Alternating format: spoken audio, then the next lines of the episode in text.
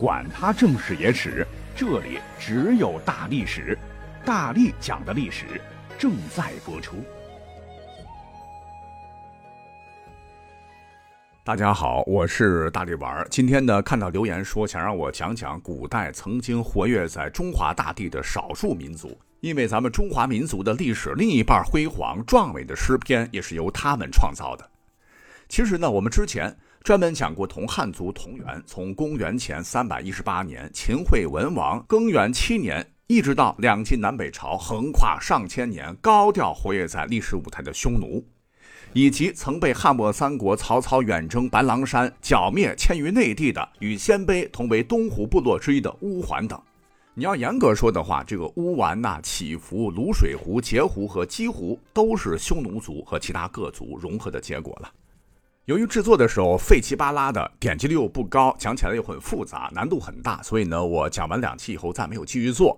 那么看一看时间，那距离上一期专讲少数民族的节目已经间隔很长时间了，而且呢，我也不喜欢一直讲一些浅尝辄止的历史知识点，所以呢，咱们要不然本期就来个有深度的哈，干脆我就卖卖力气，从源头上扒起。试着讲清楚，紧随乌桓还有匈奴之后，又一支纵横驰骋、跃马扬鞭，活跃在东北和华北大地，曾建十一国，连接东西，沟通欧亚，使得汉家哀叹胡马印江水，最终得到天下，又迅速神秘消失，淹没在民族大融合洪流之中的鲜卑。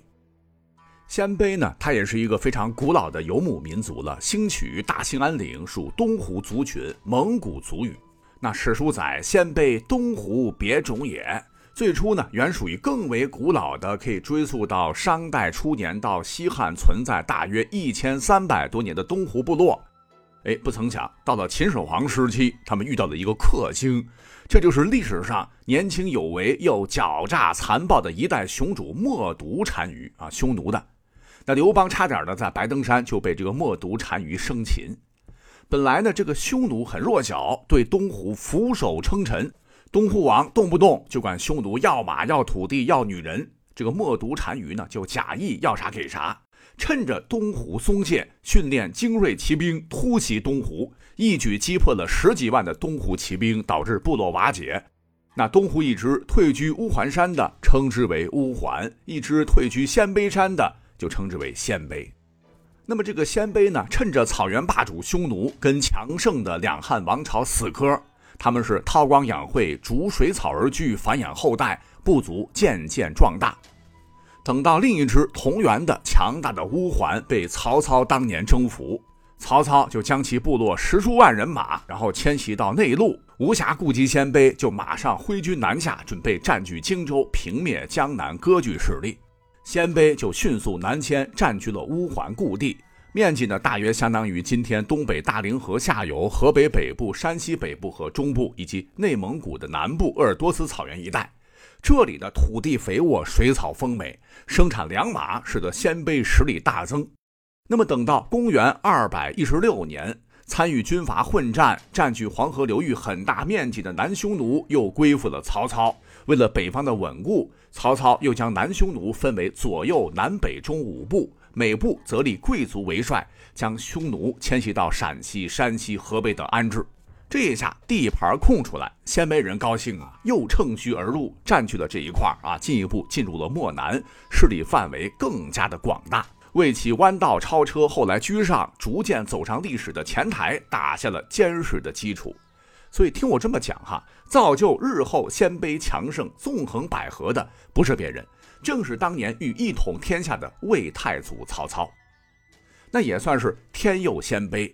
纷乱的鲜卑部落在三国时代出了个能人，唤作科比能，作战勇敢，不贪财物，很有智慧，被鲜卑的民众推举为大人。那看到乌桓的下场，他呢卑躬屈膝，故意示弱，向曹氏进贡效忠，获得了曹氏的认可，也被曹操也就直接忽略了。那么等到曹丕篡汉称帝后，柯比能还受封为复义王。但是呢，这个柯比能的志向可不仅仅是做个附庸。那等到翅膀硬了，手下空闲之士有十多万。他就想将松散的、不听话的其他部落全部武力征服，建成一个强大的鲜卑汗国。但问题是魏国哪里肯干呢？啊，旁边冒出个强敌，不是给自己找事儿吗？就毫不犹豫的武力干涉，这让科比能非常恼火。那这也算曹魏太狡诈啊！当干涉鲜卑统一的曹魏军队到达科比能鲜卑军十余里时，就扎下了营寨。主帅命马上搜集牛马粪便，赶紧点燃，迅速率军队离开。柯比能实在遥见浓烟冒起，以为曹魏军队还在。等曹魏主力都快到增援的部落了，他才发现自个儿被耍了，恼羞成怒，派重兵追击。曹魏这时呢，又玩起了声东击西，先南面竖起旗帜，又奏起鼓乐。这样的话，柯比能主力肯定奔南面去了。孰料曹魏主力是绕到了北面，突然冲杀过来，鲜卑大乱，南北在两面夹击。柯比能的鲜卑军大溃，是尸首遍布荒野。那柯比能的弟弟也被曹魏军队干掉了。从此呢，柯比能就和曹魏结下了梁子。值得一提的是，等到魏明帝曹睿的太和五年，就是公元二百一十三年的时候，蜀国不是又出祁山北伐吗？那丞相诸葛亮还特意联动了北方的柯比能，蜀军北征，鲜卑北境南下，兵屯石城，然后是遥相呼应，确实震慑了曹魏一把。好在历史上真正的刘备的结拜兄弟叫做千招，作为魏国杰出的边将。适时进讨科比能，导致其退守漠南，才让曹魏松了口气儿。但是这个时候呢，科比能已经成了大气候，是散落的诸部尽数被其征服。那靠着兵力马急、过于匈奴的强大骑兵，自云中五原以东抵辽水，势力范围急剧的扩大，对中原曹魏政权造成了极大威胁。好在曹魏呢，一边是用离间计，一边派杀手，最终在万军之中暗杀了柯比能，这导致鲜卑一下子没了主心骨，是种落离散，一盘散沙。后曹魏邓艾又招鲜卑数万，使散居雍凉二州，以防蜀汉。鲜卑第一次强势亮相就戛然而止，黯然收场。但。所谓是时势造英雄哈，随着三国归了晋，西晋不争气，八王之乱就引得中原战起一片焦土，那贵族们还有一些中原百姓被迫衣冠南渡，西晋灭亡，北方广袤的大地迎来了五胡乱华。那这段历史呢，应该是中国古代历史上最为黑暗的时期，可是也是鲜卑一族最为辉煌的时代。那么当时呢，鲜卑部族有一支劲旅，唤作慕容鲜卑，铿锵登场。那这个时候呢，东晋南方复国成功，苟延残喘时，这个盘踞辽东的这个鲜卑慕容部，在大人慕容伟的带领下，明智的坚决不参与中原混战，而是一心埋头发展农耕。对他们当时已经不是游牧民族部落了。而是农业生产为主的政权，又发展教育，引得中原不少避祸士大夫和民众前来归附，实力渐渐强大。那么这支鲜卑部落为什么叫慕容啊？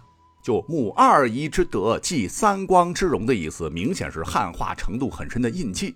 总之，慕容伟很厉害，又先后击败挑事的朝鲜半岛北部和今天我国东北地区的扶余人，以及高句丽，还有什么段部等鲜卑部落，就成为了辽西最为强大的准国家政权。慕容伟呢，苦心经营之下啊，平部落、诛叛乱、灭敌国，可以说实力是绝对不容小觑。但天妒英才，没几年呢，这个慕容伟突然病逝，其子慕容晃继位。那这个儿子呢，就不想再尊自己都朝不保夕的东晋为正朔，自己干脆称燕王。东晋没办法，就破例封其为燕王。那么在公元三百四十二年这一年呢，关键一战，燕王慕容晃击败了以羯族首领石勒为统帅的后赵的二十万大军，北方威胁顿除。慕容晃二话不说，直接定都龙城（今辽宁省朝阳市）。最终坐拥益州、兖州、青州、并州、豫州和徐州、幽州等部分地区，割据一方。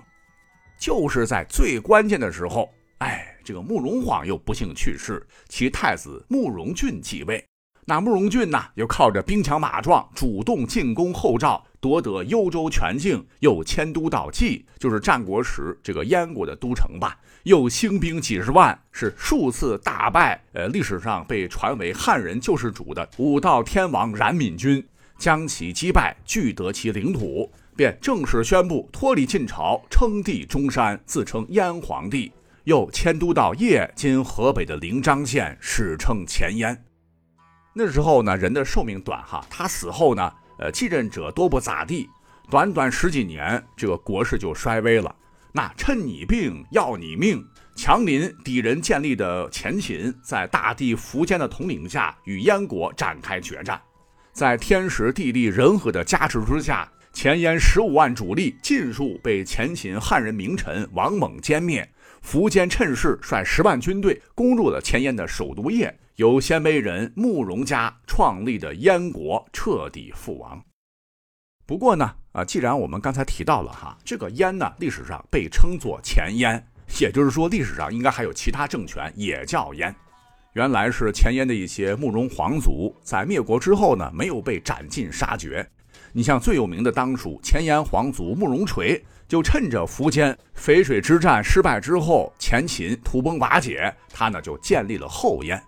你像慕容家的慕容宏，还曾建立过西燕；慕容德还建立过南燕。那篇幅关系就不多讲了。那么除了慕容鲜卑家，那鲜卑当中呢，还有一个部落叫做吐谷浑，乃是慕容吐谷浑所建立。那这个政权在唐代的时候啊，还算是强大吧，经常出现在唐诗当中。那是西部强国，大概是在甘肃、青海一带。后来呢，被吐蕃所灭。他们的后裔呢，就被迁徙到更边远的西北之地，与羌汉以及后来的藏蒙等民族杂居融合，就衍生出的一个民族的共同体——土族。那鲜卑的这个部落很多了，还有一支唤作突发部，他的头领叫突发乌孤，还曾经建立了南梁。那鲜卑起伏部的起伏国人还建立过西秦。